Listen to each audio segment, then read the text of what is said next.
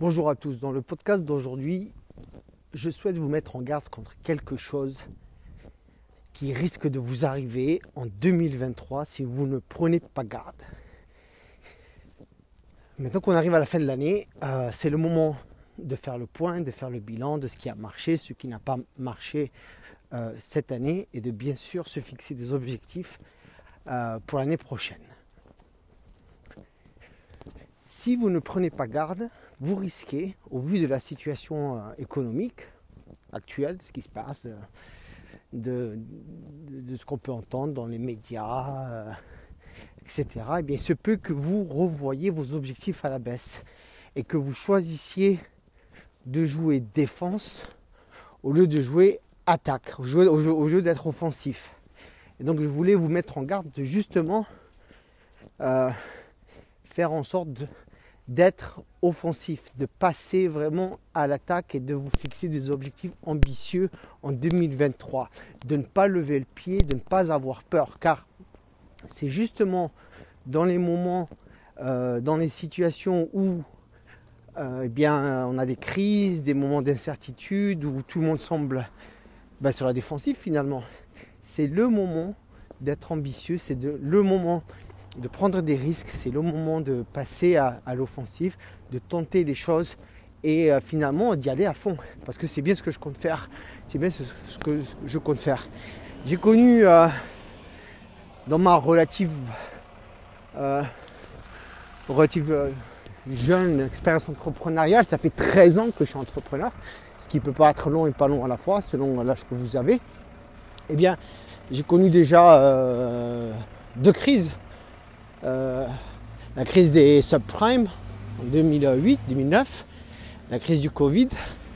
Et j'irais même avant ça, peut-être je pourrais rajouter la crise du disque, puisque euh, je raconte souvent, je, vous raconte, je vous ai déjà raconté cette histoire de comment ben, j'ai voulu après euh, mon diplôme euh, me lancer dans la musique, dans l'industrie musicale et finalement c'était euh, la même année où le MP3 est arrivé et finalement ça a brisé un peu mes, rêves de, travail dans la musique et donc j'ai dû pivoter rapidement.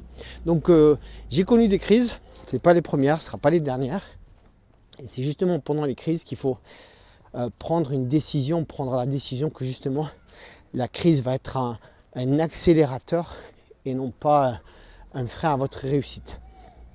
Une autre chose que je, souhaite vous, contre laquelle je souhaite vous mettre en garde, c'est euh, le sentiment un petit peu de culpabilité dans le cas où justement ça marcherait bien pour vous euh, et, que, et que finalement eh ben, que vous, que, vous sortiez bien l'année prochaine.